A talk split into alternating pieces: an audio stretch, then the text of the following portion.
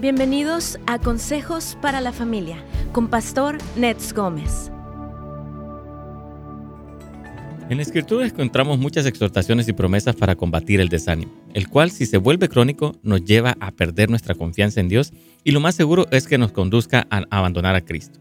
Lo que necesitamos al estar enfrentando las pruebas es una mente renovada por la revelación de la palabra para volvernos osados y ser libres de la atadura del temor.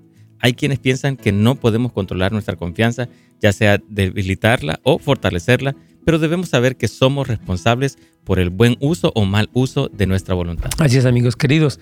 Si le permitimos a nuestra mente que solo piense en las dificultades que tenemos delante, las desventajas que podemos sufrir por serle fieles a Cristo, o escuchamos los susurros de Satanás acerca de cómo podemos evitar tener problemas haciendo pequeñas concesiones, entonces nuestra valentía se verá disminuida y nosotros seremos responsables. Por otro lado, si buscamos la gracia para enfocarnos en las promesas de Dios, recordando que cualquier cosa que perdamos aquí no se compara con la gloria que recibiremos cuando Jesús regrese, entonces no vamos a perder nuestra confianza, pase lo que pase.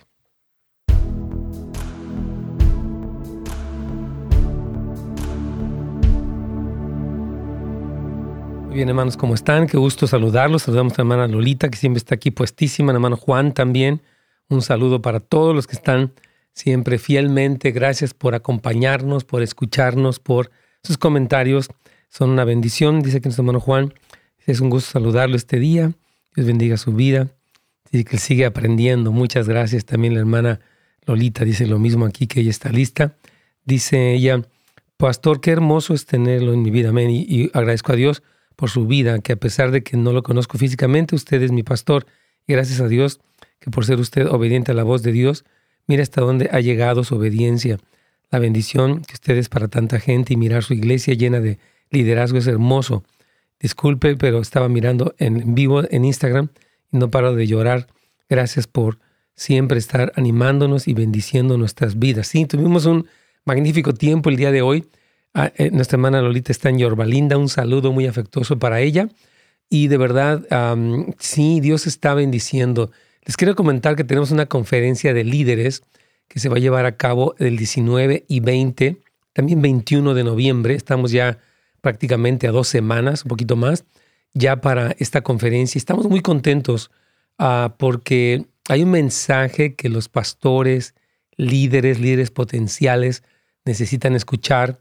Y esta conferencia se llama Como en el cielo, también en la iglesia. Eh, y sí, tenemos el, gusto de tener con nosotros a Michael Miller desde Upper Room en Dallas, Texas. Va a estar también Brian Barcelona, este joven que estuvo hoy en el live Instagram. Él está haciendo un trabajo de alcance en las preparatorias ya desde hace como aproximadamente 10 años. También uh, vamos a tener a, a Dudley Rutherford, que es el pastor de la iglesia, creo que más grande de aquí del sur de California. Él tiene en iglesia como 13 mil, 15 mil miembros, un hombre con mucho alcance. También él es, tiene un programa de radio en KKLA y va a estar también, por su servidor, predicando mi esposa preciosa. También viene a uno de los líderes, Nico Gaguero, de allá de Upper Room en Dallas. Entonces vamos a tener un tiempo muy, muy bueno.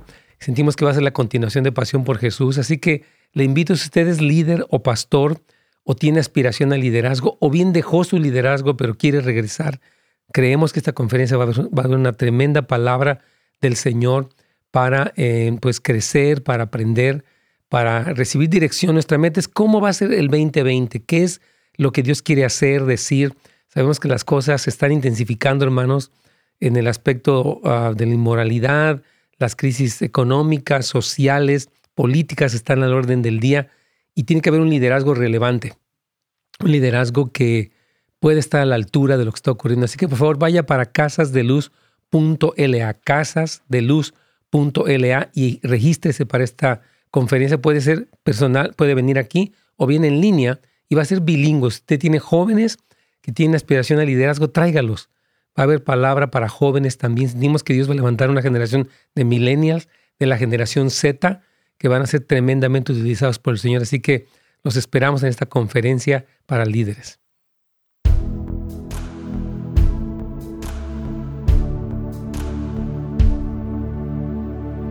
Pastor, ¿cómo está? Buenos días. Buenos días, Carlitos. ¿Cómo te va?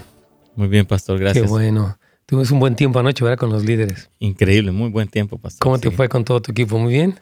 Oh, tremendo, muy tremendo. bendición. también con los pastores tuve la oportunidad de platicar y sentí que una, fue unas pláticas más significativas al hablar de los desafíos que enfrentamos y de las luchas que tenemos, de las cosas que tenemos que trabajar. Así que fue un buen tiempo. Y bueno, les compartimos que tenemos una reunión nosotros de, liderazgo eh, aquí en, la iglesia y pastores llegan también en, línea y tenemos buenos tiempos. Así que es una alegría, Carlitos. Y bueno, eh, estamos hablando acerca de el no perder la confianza. Sabemos que a veces somos tentados, hermanos, a pues ya no creer, como nos decía un hermano ayer, ¿verdad? Porque vemos que algunas cosas aparentemente están igual o peor todavía. Pero es necesario, hermanos, que tengamos la mentalidad de que una vez que hagamos la voluntad de Dios, Dios tiene promesas que va a cumplir y muchas veces, Carlito, las promesas no ocurren de la manera que esperamos. Y pienso mucho en lo que dicen en el libro de Hebreos. Yo quiero, quiero puntualizar dos cosas. Uno, lo que decíamos ayer, que tenemos que ver cómo Dios actúa. A veces queremos, decíamos, estamos más influenciados por la hada madrina que por cómo es Dios en la Biblia en sus tratos con el ser humano. ¿Verdad? Dios trata con las personas de una manera eh, eh, donde respeta su voluntad, pero también permite circunstancias para hacerlos reflexionar y que ellos tomen la decisión de volver al Señor, ¿verdad? Y por otra parte también, siento que es muy importante entender que Dios Ah, tiene un buen propósito. Es decir, cuando a veces las cosas no pasan a nuestra manera, Él tiene algo mejor y tenemos que seguir confiando a pesar de que la historia no, no terminó como hubiéramos querido. Entonces, ¿quieres leer, por favor, Romanos 3, perdón, Romanos 5 del 3 al 5, por favor? Claro que sí.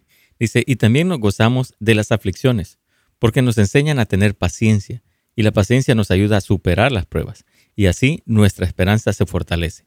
Y esa esperanza nunca nos defrauda, pues Dios llenó nuestros corazones de su amor por medio del Espíritu Santo que Él mismo nos dio. Exactamente, está diciendo aquí el escritor que nos gozamos en las aflicciones porque tiene un propósito de edificar nuestro carácter y de fortalecer nuestro sentido de esperanza. Entonces, eh, yo, pensaba mucho en, los que hebreos 11 narran, ¿no? Personas que dicen que no recibieron lo prometido, pero que aún así lo saludaban lo confesaban y lo creían. Entonces yo creo que esto debe ser, hermano, la mentalidad. Aquí tú tienes una pregunta que se me hizo muy interesante y que queremos responder, Carlos, aquí por, por claro que sí. Así es, pastor. la persona que lo mandó dice boliviano de corazón. Dice, ¿qué puedo decir a mi esposa que ya perdió la esperanza con respecto a la enfermedad de nuestro hijo? Ella está depresiva y dice estar enojada con Dios, incluso ya no quiere ir más a la iglesia. Mm. Para empezar, hermana querida, si no está escuchando, viendo, nos duele obviamente lo que le está pasando. La enfermedad de un hijo, Carlitos, es de las cosas más dolorosas. Uno quisiera tomar el lugar de ellos, uno quisiera hacer lo que fuera necesario para que nuestros hijos no sufrieran. Entonces, lo primero es que quiero decirle que sentimos la gran prueba por lo que está pasando, número uno. Número dos, y yo creo que también es muy importante, es miren, el amor del Señor a veces nosotros, y lo hacemos ayer, Carlitos, en la, en enseñanza, como que tenemos una idea que, no sé, como Hollywood, ¿no? Que todo mm. termina como esperábamos eh, en, una, en un idealismo humanista. Tenemos que entender que Dios es soberano, Él es bueno, Él es justo y Él reina. Por lo tanto, cuando estamos orando por un hijo y que no hay una sanidad, obviamente nuestra meta es seguir clamando y creyendo hasta el último momento. Pero si Dios quiere sanarlo a través de llevárselo con Él, y yo sé que esta frase que digo es muy dolorosa, y tal vez ni siquiera quisiera alguien escucharla, pero tenemos que entender que el dueño es Dios y que Él sabe. Fíjate que ayer estábamos pensando, Carlitos, rápidamente en la vida de rey Ezequías. Él fue un rey que fue un buen rey, y de repente este rey, Dios le anuncia, sabes que ya te vas a morir, arregla tu casa. Así le llegó la, por parte del profeta una, una voz muy, muy clara. Y él se pone a llorar y dice, no, Señor, dame, dame tiempo. Y, el Señor le dice, ok, te vamos a dar 15 años más. Pero esos 15 años, Carlitos, él comenzó a cometer error tras error tras error en su vida. Terminó mal, de hecho, porque Dios había tenido un decreto, un tiempo para él. Entonces, los tiempos de Dios que a veces sentimos que no nos gustan, son perfectos, Carlitos. ¿Qué piensas de esto?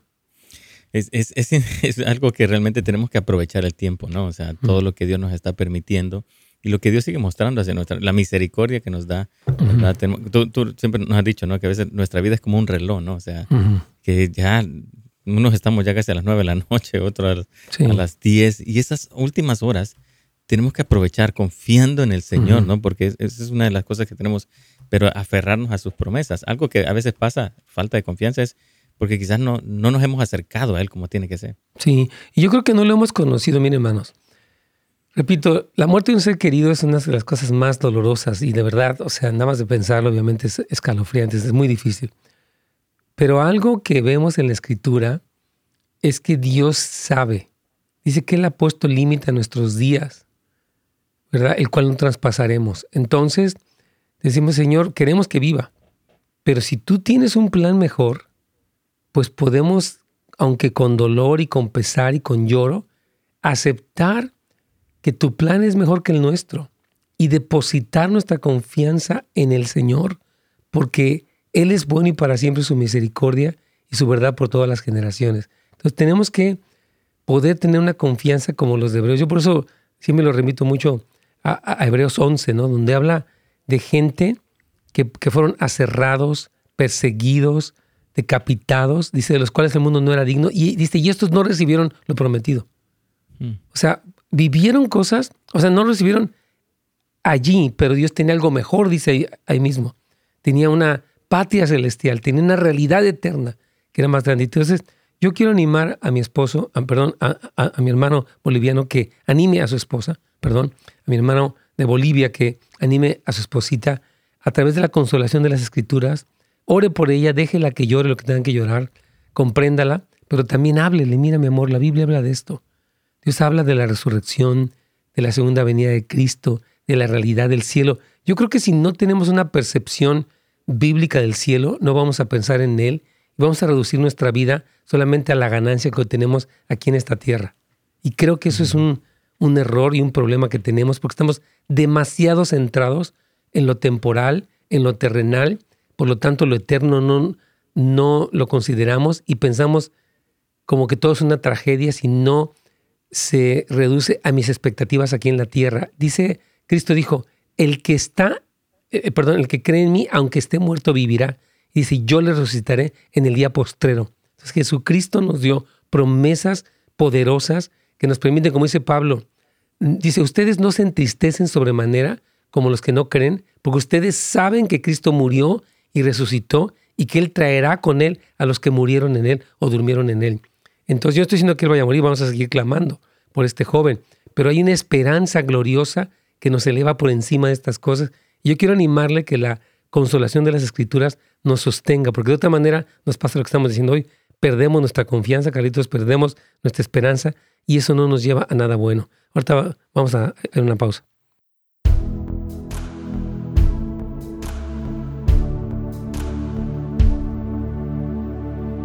Muy bien, entonces ah, sí, sí entendemos que, que su esposita esté depresiva, mi hermano querido, y entiendo que esté enojada con Dios. O sea, todos estos sentimientos en un sentido son normales, ¿verdad? Está contrariadísima. Pero vamos a, yo, le animo a que usted la abrace, eh, ore por ella, le dé la esperanza de la escritura y deje que tenga su momento, porque obviamente la aflicción del corazón por un prestar así es, tremenda. Bueno, queremos ah, también comentarles, hermanos, en este segundo segmento. Ah, hablamos ya en el primer segmento de esta conferencia de líderes que nos da mucha alegría. Estamos muy expectantes de lo que el Señor va a hablar a, pastores, líderes, eh, personas que son líderes de ministerio de un grupo pequeño en su casa, célula, grupo de amistad, como le llamen, y también personas que aspiran al liderazgo o que dejaron el liderazgo. Puede ir a net, perdón, a casasdeluz.la, casasdeluz.la puede registrarse. Y también tenemos escuela para padres, inicia hoy. Quiero decirle que esta noche, a las 7 de la noche, inicia una escuela para padres en línea. Usted puede vernos desde cualquier parte del mundo y esta escuela tiene maestros que son personas que han estado aquí en el programa, Pastor Fernando, Alberto, Carlos, este, Juan Jiménez, mi esposa, muchos de los líderes que están entrenados tienen tremenda palabra. Así que por favor vaya para casasdeluz.la, donde dice eventos. Ahí usted puede registrar para estas clases. Son 13 clases, es un curso amplio y tiene mucha ah, eh, enseñanza muy práctica para cómo guiar a niños pequeñitos, cómo educarlos y también niños un poco más jovencitos. Así que aprovechelo, por favor. Y también le comentamos también que tenemos nuestro curso que acabamos de eh, sacar, de, de, presentar a todos ustedes, que se llama Aprendiendo a manejar el enojo. Es un curso en línea también de nuestra escuela en línea, que se llama Turning Hearts o Volviendo los Corazones. Y son enseñanzas condensadas on demand. O sea, usted puede verlas en su tiempo y llevan una secuencia. Son videos cortos de 10 minutos, 11 minutos, los ve, tiene usted las notas y tiene usted algunas sobre todo eh, asignaciones o tareas prácticas, cómo es que yo aplico esto que estoy aprendiendo a mi vida personal o familiar. Entonces, el curso tiene una diferencia con la radio, como les he dicho, y les animo a que se inscriban, por favor, pueden ir para netsgomez.com y pueden ustedes con mucho gusto ahí conectarse con nosotros. Eh, hay dos membresías, la general tiene acceso a todos los cursos, tiene acceso a las notas también, y la Universidad Plus, donde tiene acceso a la asesoría grupal en vivo con su servidor, o también a las clases especiales que creemos que son de mucha bendición. Así que por favor aproveche esta escuela en línea, unas de nuestra comunidad en línea, hoy mismo, eh, ahí vaya para netsgomez.com. Ahí está toda la información. Usted puede registrarse por un año, por un mes, o estar al pendiente de todo lo que estamos sacando. Nuestro siguiente curso va a estar muy bueno le puedo dar un pequeño adelanto, se llama Cómo llevarnos bien. Yo creo que el aprender a relacionarnos, el arte de, las relaciones humanas, es esencial. Así que ya le estaremos dando información. Y este curso va a ser gratuito.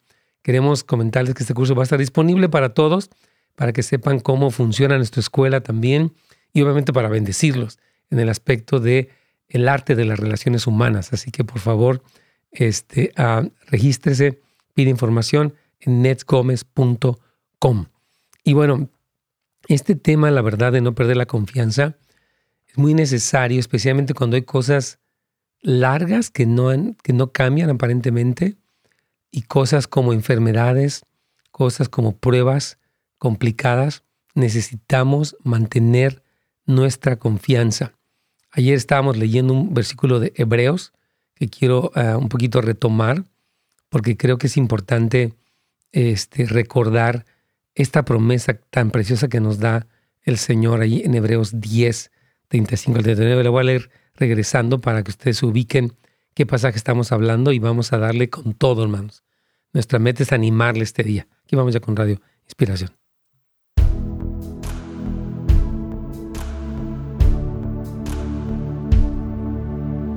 ¿Pasó? Estamos, mi querido Carlitos, con mucho gusto aquí para hablar de este tema y bueno, complementando la respuesta para nuestro hermano boliviano, que de verdad eh, le dé tiempo a su esposa, Carlitos. Ella está depresiva, está enojada con Dios y lo que debemos hacer es a veces llorar con los que lloran, o sea, identificarnos con el dolor de alguien mientras nos aferramos a las promesas de Dios y les traemos el consuelo de las escrituras. Yo creo que es lo mejor que él puede hacer, Carlitos. Amén. Claro que sí, como esposo es consolarla, ¿no? En este tiempo difícil poder dirigirla ¿verdad? Con el testimonio y con el amor que muestre para, en esta situación, va a poder ella volver a, confiar en el Señor. Sí, claro que sí. Y ayer estábamos estudiando, quiero repasar ese versículo porque creo que es importante en Hebreos 10, 35 al 39. Dice, por lo tanto, no desechen la firme confianza que tienen en el Señor. Tengan presente la gran recompensa que les traerá. Perseverar con, con paciencia es lo que necesitan ahora para seguir haciendo la voluntad de Dios entonces recibirán todo lo que Él ha prometido. Pues dentro de muy poco tiempo aquel que viene vendrá sin demorarse. dice, mis justos vivirán por la fe, pero no me complaceré con nadie que se aleje. Pero nosotros, dice aquí el escritor de Hebreos, versículo 10:39, dice, no somos de los que retroceden o se apartan de Dios hacia su propia destrucción. Somos los fieles y nuestras almas serán salvas. ¡Wow! ¡Qué tremendo! Entonces, yo también creo que usted no es de los que tira la toalla, usted no es de los que retrocede, usted aunque está contrariado, puede estar hasta desanimado, confundido, usted mantiene su fe. Como decíamos ayer y lo decíamos también al principio, es una decisión de la voluntad. Yo decido que voy a seguir creyendo. Mm. Me Carlitos. Entonces, el principio de este versículo, hermanos, es el mismo para nosotros, ¿verdad? Satanás es el mismo y también el mundo es el mismo Y aquellos que quieren vivir piadosamente no pueden escapar de las pruebas. Hermanos, vivimos en un mundo, cuando Adán y Eva pecaron y la muerte entró al mundo, este mundo está afectado. Por eso dice Romanos 8 que la creación gime y anhela la manifestación gloriosa de los hijos de Dios.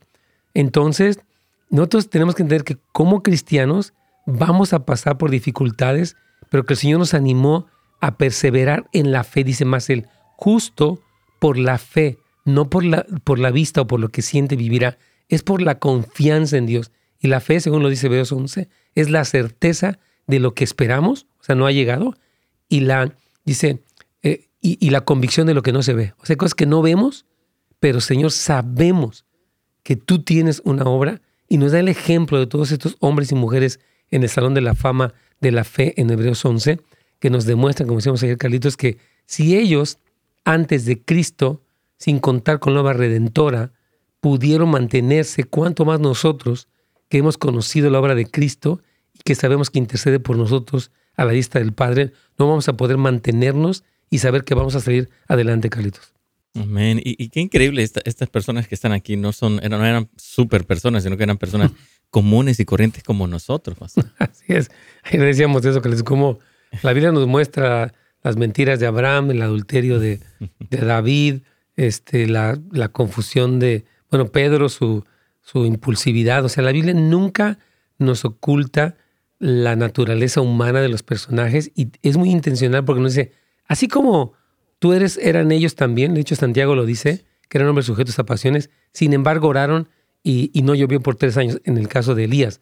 Entonces creo que tenemos que entender exactamente lo que tú dices, que nosotros, así como ellos lo, lo pudieron, nosotros también vamos a poder salir adelante y mantener nuestra fe. No pierdan su fe, mis hermanos, sigan creyendo en el nombre de Jesús. Aquí nuestra hermana Miriam, dice, desde Riverside, dice, buenos días, pastor. Solo para esta hermana que tiene a su hijo enfermo, mi hija estaba enferma de sus intestinos, tenía migrañas, padecía de ansiedad y le sangraban las manos. Y puedo decir con fe que Dios la sanó de todo. Por cierto, ella fue sanada de sus manos en un jueves, me acuerdo de la oración corporativa. Este jueves tenemos, por cierto, la oración corporativa, les invitamos que se unan en línea. Dice, como la madre, comprendo pero sobre todo tener fe y no dejar de orar, efectivamente. Entonces, hermanos, necesitamos orar para que Dios nos santifique en toda aflicción que viene. Sí, Señor, yo no quiero salir peor de mi prueba, no quiero salir dudando ni desanimado, quiero salir creyendo, confiando y esperando en ti, ¿verdad? Para que el fruto de la aflicción o de la prueba sea para su gloria y para que seamos de los que animan a otros, ¿verdad? Que están pasando por cosas similares, Carlitos. Sí. Sí, principalmente ahorita, ¿no? En estos tiempos necesitamos animarnos unos con otros, pastor. Sí. Yo les animo mucho que no cuenten tragedias. No se especialicen en contar qué crees que fulano se murió, que Perengano está mal, que a él le pasó esto, que allá lo mataron. No. Vamos a hablar, mira, ¿qué crees que oramos y creímos y vimos un milagro? Y, y como este caso, nuestra hermana Miriam, el Señor sanó a su hija. Vamos a esperar. Y algunos que recibieron a sus muertos por resurrección, algunos que pasaron por cosas difíciles, pero creyeron, no perdieron la fe, se fortalecieron en la fe creyendo que Dios era poderoso y le dieron gloria a Dios a través de esa fe que creían en sus promesas, Carlitos. Amén. Claro que sí. Entonces, hermano, mientras sigamos en la tierra, debemos ser insistentes en hacer la voluntad de Dios, lo cual se refiere a caminar activamente en los mandamientos, o sea, en lo que Dios nos ha dicho. Yo quiero animarle que usted diga, bueno, pase lo que pase, yo voy a seguir congregándome, dando mi diezmo. Y no estoy diciendo porque usted queda, o sea, el, punto del diezmo que menciono aquí no es porque usted diga, ay, no ve que qué mal estoy, no puedo dar mi diezmo, no. Porque la fe de usted le dice, Señor, sé que tengo una prueba, pero mi confianza la demuestro a través de que sigo dando porque creo y porque espero en ti, aún en la situación más adversa de mi vida. Estamos a hacer la voluntad de Dios tal como ha sido revelado en su palabra, es la única norma por la que debemos vivir y debemos alinear todos los aspectos de nuestra vida. Aunque usted esté y yo estemos pasando por lo que sea, Señor, yo voy a continuar fielmente. Piensa en el caso de Job, Carlitos. Estaba leyendo Job como este hombre pasó, hermanos, por una aflicción que a nadie de nosotros nos tocó, que, que se murieran todos nuestros hijos, perdiéramos todas nuestras propiedades, que tuviéramos una sarna maligna desde la coronilla de la cabeza hasta la planta de los pies.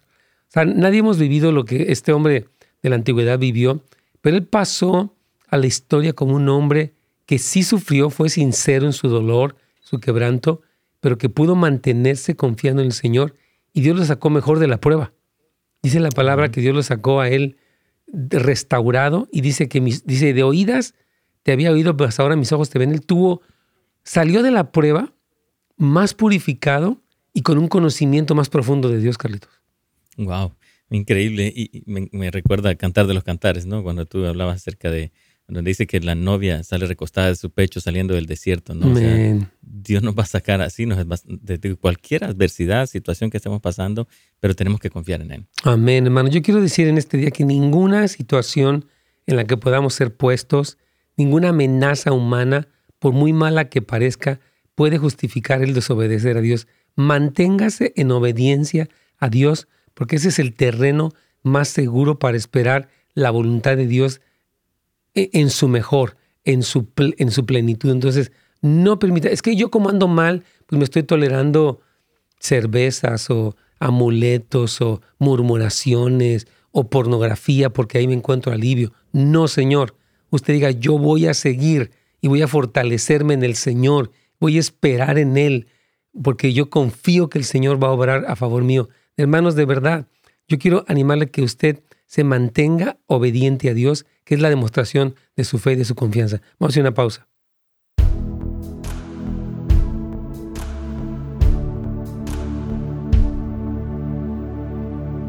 Así es, hermano. Yo creo que habrá veces que, que parezca muy difícil obedecer, ¿verdad? Si yo digo, la verdad aquí me va a ir mal, pues ni modo voy a decir la verdad.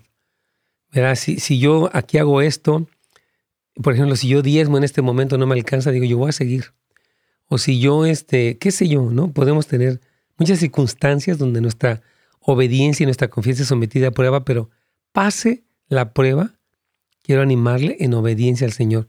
Y si cayó y se desobedeció, levántese y diga, ok, caí, pero me voy a parar y voy a obedecer a Dios. ¿Cómo no?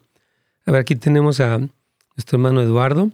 Dice, ¿qué, le, ¿qué le puedo decir a mi esposa que está enojada con Dios debido a que nuestro hijo fue asesinado. Ella dijo que las promesas de Dios no se cumplieron como las del Salmo 91, 7. Ella dijo que ya no cree en Dios y no quiere ir más a la iglesia. Ella lo está escuchando.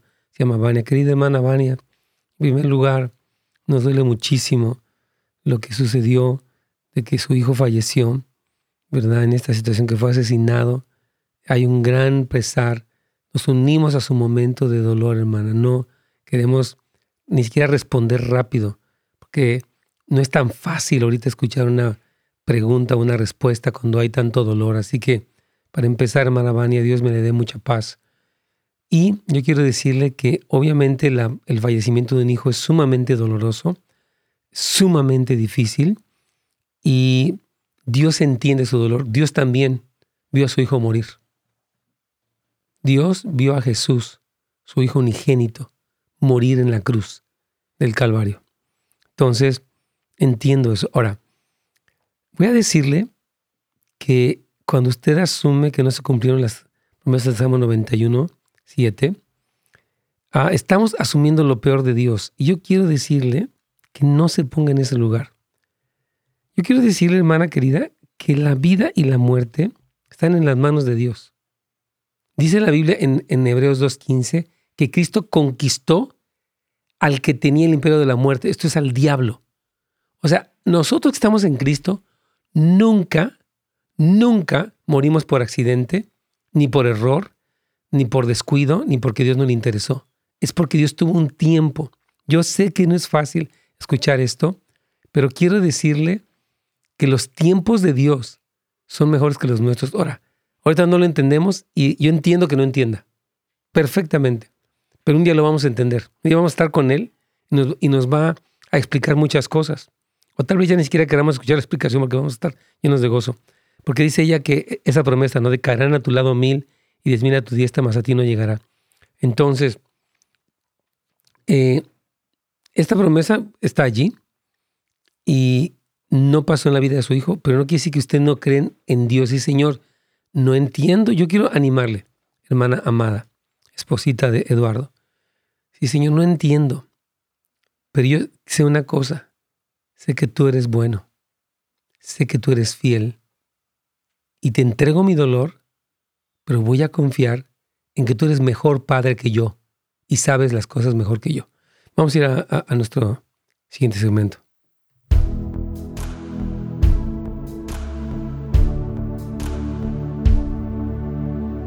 Pastor. Sí, mi Carlitos, aquí tenemos una pregunta muy difícil que quiero nada más brevemente comentar con nuestra audiencia. Es una mano Eduardo. Él dice que su esposa está enojada con Dios debido a que su hijo fue asesinado. Ella dijo que las promesas de Dios no se cumplieron como las de Salmo 91.7 que dice que caerán a tu lado mil y diez mil a tu diestra. Y dice que ya no cree en Dios y no quiere ir más a la iglesia. Dice que no está escuchando y yo traté de darle un poquito de consuelo. En primer lugar, pues unirnos con ella en su pesar, su dolor, porque eso es muy difícil. No queremos tener una respuesta tan fácil, porque la aflicción del corazón ante el fallecimiento de un hijo es muy grande, lo primero. Pero yo creo que tenemos que creer en la soberanía de Dios, uh, en que nada se escapa. O sea, Satanás no tiene la ventaja en nada de lo que pasa. Dios puede decirnos, aquí se terminó, porque Dios es el que da la vida y es el que tiene derecho a tomarla, porque Él es el autor de la vida. Entonces yo quiero animarle. Fíjate, yo he conocido personas, Carlitos, que han sufrido tremendas tragedias. Usted puede usar su tragedia, escúcheme bien, para que sea como la, la catástrofe de la que nunca se recuperó. Fíjate bien. O puede ser el escalón que la elevó a un nuevo nivel. Pienso mucho en la esposa de Rick Warren. Este hombre de Dios, que es un hombre muy conocido, autor de uno de los libros más eh, impresos en toda la historia, que se llama uh, um, uh, The Purpose Driven Life. Tremendo. Su hijo se suicidó y ella, ahora la esposita aquí, Warren, se ha vuelto una mujer que está trabajando con hijos de personas, bueno, con papás de, que, cuyos hijos se, suicidaron, está eh, haciendo seminarios de salud mental. Una cosa, ella, de verdad, a partir, es como que ella está sacando perlas de las cenizas.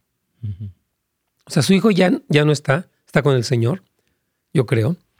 Este, pero ella podría decir, es lo peor, yo dejo el ministerio, o bien aprovecho este momento tan difícil para identificarme con los que sufren y en vez de convertirme en bitter, convertirme en better. O sea, en vez de amargarme, voy a utilizar esto porque dice la Biblia, todo obra para bien a los que aman a Dios.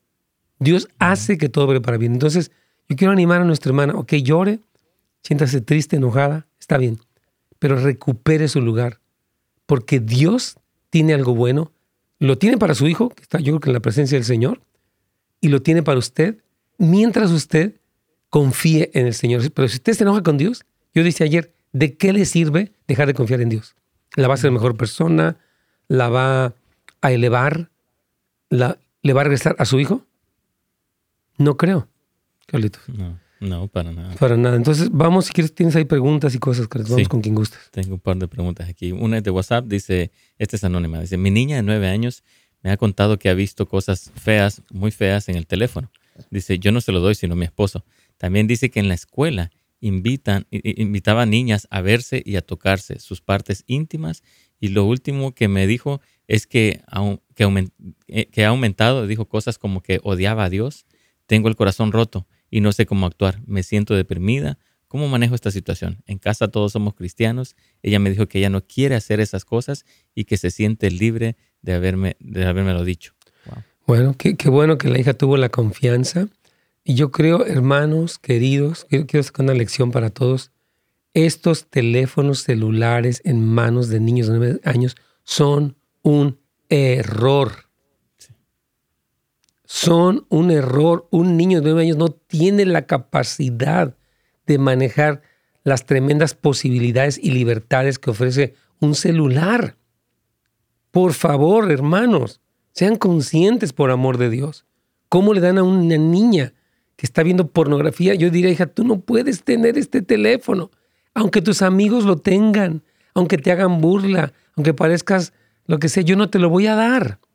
No me interesa, porque ya ve lo que está pasando.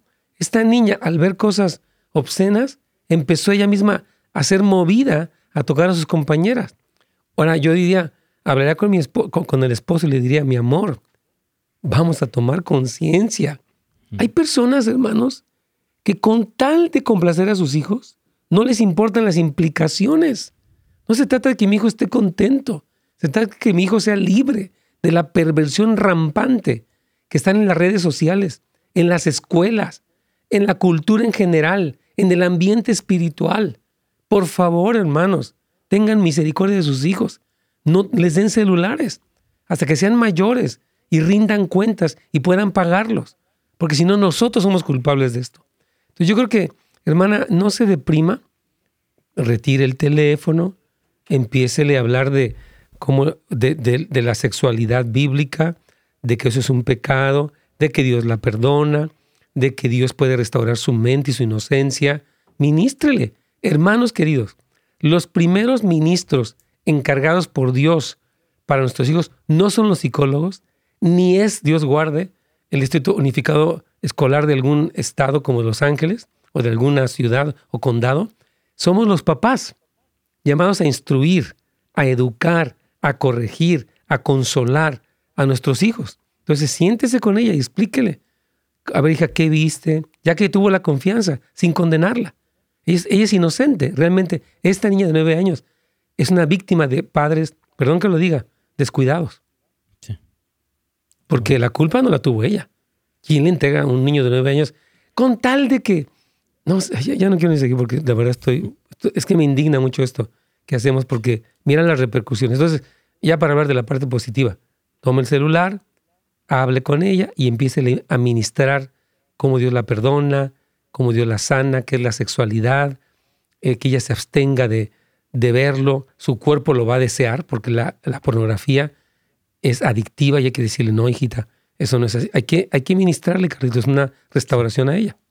Totalmente. ¿no? Eh, le recomendaría a esta hermana que entrara a la escuela para padres, pastor. 500%. Hoy inicia nuestra escuela para padres. Puede ir a casasdeluz.la y donde está eh, eh, la pestaña que dice eventos, ahí puede encontrar la información y empiece ya a, todos los papás, hermanos, de verdad.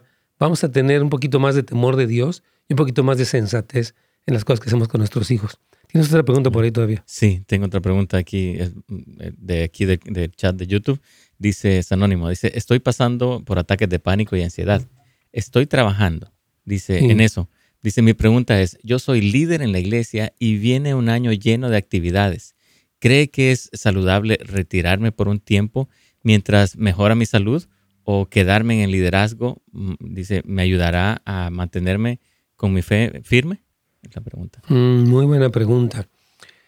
Bueno, yo creo que, ah, acuérdense que los ataques de pánico están siendo más comunes cada vez entre las personas, empiezan a hacer un entrenamiento del cuerpo, es decir, una, una, respuesta, una especie de reflejo que se programa en el cerebro y lo que se llama la neuroplastía es la capacidad del cerebro para recuperarse de hábitos y de lo que se llaman las avenidas del cerebro. O sea, usted empieza a sentir miedo, tal, vez le sube el pulso cardíaco, le empiezan a sudar las manos, empieza a sentir que le, falta el aire. Entonces, todo, todo este entrenamiento que hemos hecho hay que desaprenderlo y reaprender una nueva conducta. Obviamente buscar al Señor, buscar oración. Entonces yo creo porque dice que es para el próximo año que empiezan las actividades. Vea cómo de aquí a fin de año usted empieza a funcionar. Si usted puede tomar desde toda la enseñanza de la palabra hasta administración y terapia cognitiva conductual, le va a ayudar un poquitito a manejarlo. Así que regresando vamos a terminar eh, la respuesta, Carlitos.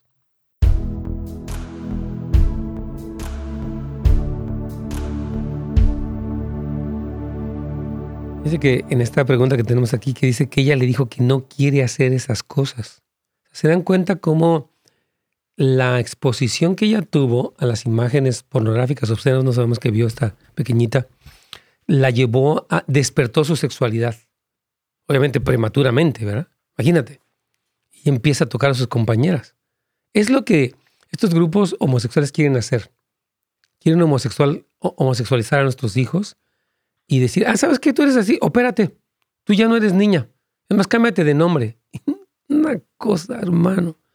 Qué vergüenza, qué perversión, qué indignación, qué increíble. Una niña necesita ser protegida, necesita ser afirmada, necesita ser educada, necesita eh, conocer pues más de Dios, obviamente, o sea, ser instruida en lo que Dios dice, porque esta corriente perversa puede marcar su mente. Las imágenes, yo lo he dicho, y lo dicen los especialistas, obviamente, se marcan a nivel de corteza cerebral. La gente nunca se le olvida. La escena grotesca que vio. Entonces, por eso es por lo que, hermanos amados, no den celulares a niños, por favor. Espero que las palabras de su servidor hayan eco en sus corazones, porque estamos haciendo mucho daño, mucho daño. Ay, no, mi hija no lo ve. Sí lo ve, sí lo ve. Tiene acceso a todo. Ella puede dar un clic aquí y ya. En un instante ya está viendo algo malo. Si ella ve en YouTube algo, le da un clic, le da otro clic y está viendo escenas pornográficas o sexuales en un instante. Y ahorita que están saliendo estos personajes en, en este Cartoon Network, que ahora ya ella, una de las más famosas, eh, eh, es también este lesbiano, transgénero, no sé qué. Olvídese, olvídese, un bombardeo, hermanos. En fin, por eso estamos los papás, tienen mucha prudencia, hermanos, mucha sabiduría, mucha sobriedad. No se trata de darle todo lo que quiere, se trata de darle lo que necesita, no lo que pide. Yo quiero un celular y cómprame este y cómprame el nuevo y ya. No, no y no. No lo voy a hacer. Podemos irnos al parque, de campamento, te puedo enseñar cómo prender una fogata, te voy a enseñar acerca de la naturaleza, obviamente te voy a leer un salmo de la Biblia, todo lo que usted quiera, pero no ese tipo de cosas. Así que, bueno, ya me desahogué un poquitito. Toda esta cosa es que, ay, me duele mucho lo que pasa con los niños. Es que la gravedad de estas cosas que estamos observando eh, es, muy seria. Eh, y, por eso ah, necesitamos a los papás que abracen a los hijos. No se trata de volvernos legalistas, enojones, este, como muy drásticos, de que, a ver, saca esto para acá. no, no, explicar, enseñar, todo eso. Hay que hacerlo, porque si no, olvides. Entonces, sí, los papás, por eso estas escuelas para padres son tan recomendables. Y también les recomendamos también esta, uh, la escuela que tenemos que se llama Turning Hearts Academy. Les queremos recordar ya, hoy es nuestro último segmento este, de, de este programa del día de hoy, que vaya para casasdeluz.la Ahí está la información de nuestra escuela para padres y de nuestra conferencia para líderes, que es muy recomendable. Por favor, aproveche esta oportunidad y también para eh, esta ah, escuela en netscomes.com. Son los dos sitios de internet que estamos recomendando, donde tenemos recursos disponibles para ustedes, para su familia. Queremos que les sean muy útiles también y que Dios ayude a los papás. No es fácil, criar hijos en esta cultura es muy complejo, la verdad ahorita con estos mandatos, con las vacunaciones a los... Hay muchas cosas que están pasando y sí se necesita mucha, mucha gracia, sabiduría, firmeza, amor, paciencia, porque estas cosas son tremendas. Así que vamos ya aquí a nuestro último segmento con Radio Inspiración. Recuerde que este jueves también tenemos la oración corporativa. En línea puede reunirse con nosotros, orar y orar, tanto que hace falta orar por el gobierno, por la educación, por las autoridades. Aquí vamos ya.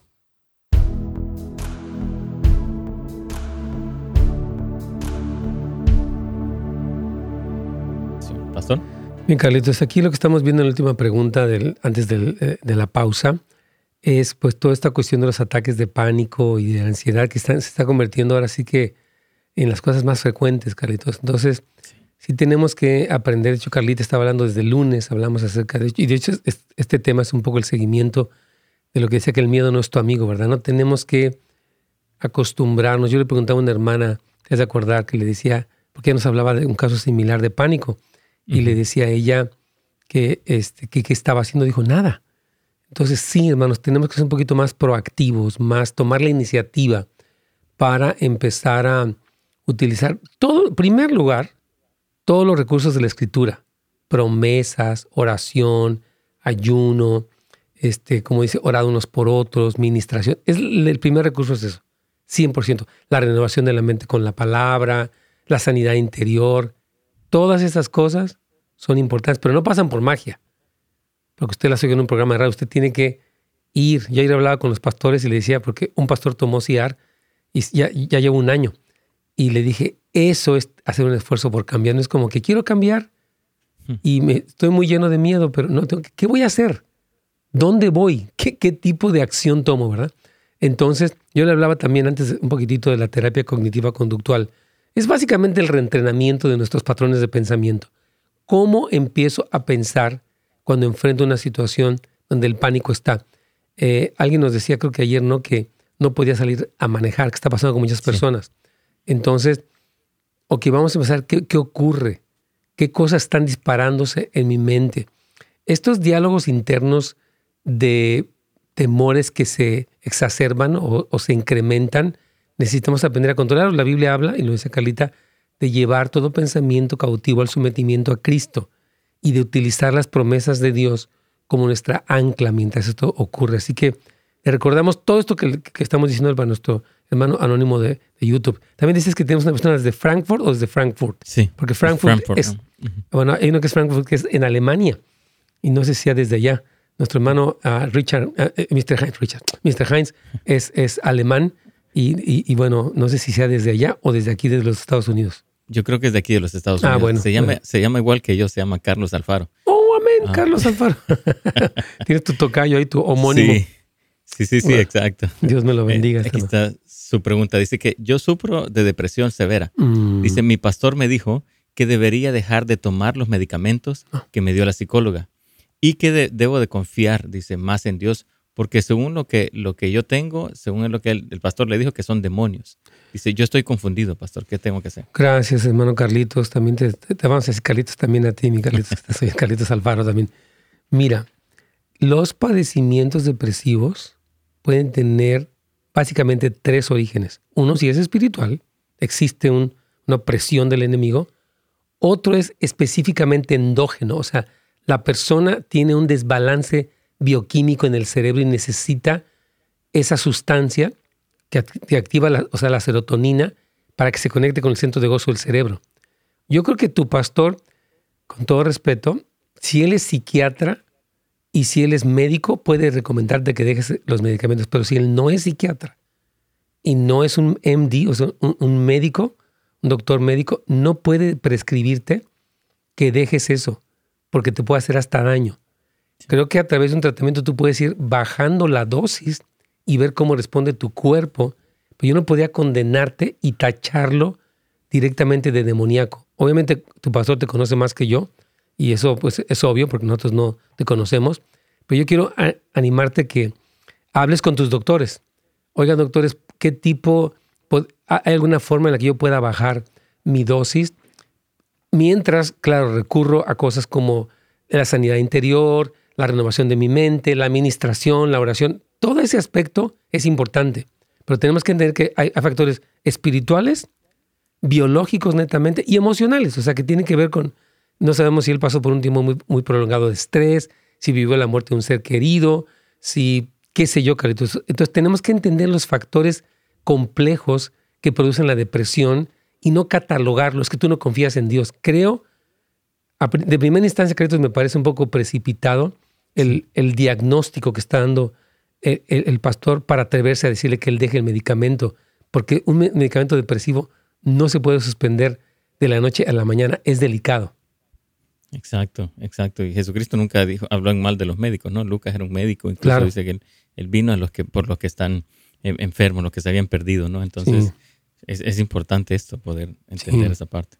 Sí, hermanos, ah, ah, la depresión es mucho más compleja. Sí existen factores espirituales, porque obviamente los hay, pero también hay otros factores que tenemos que poder comprender la complejidad para poder eh, responder adecuadamente y de, un- de- de- de una este, aproximación holística, o sea, que incluya los factores completos, no solamente parcialmente. Y de hecho, me gustaría cerrar hoy, orando por personas que están en depresión, Carlitos, y en cuestión de ansiedad y pánico, que son muchos.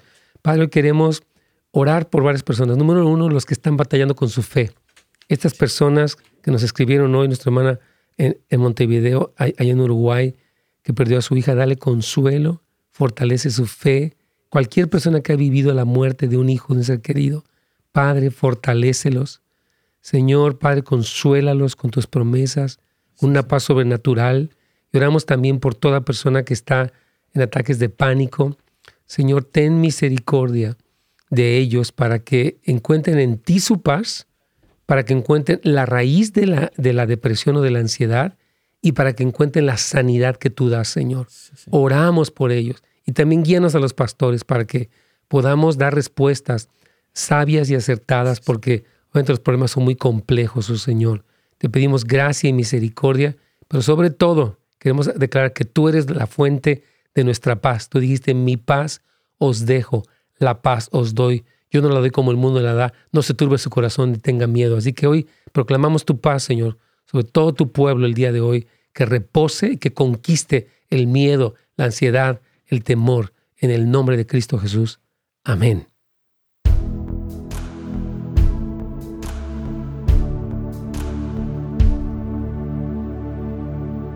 Así es, hermanos, recomendamos toda la programación de Radio Inspiración, no se les olvide, y los recursos que hemos recomendado tanto en netsgomez.com como en casasdeluz.la. Y pues primero Dios, aquí seguimos con todos ustedes. Gracias por escucharnos, gracias por acompañarnos, que Dios les bendiga. Gracias por sintonizarnos. Para más información y otros programas, visite netsgomez.com.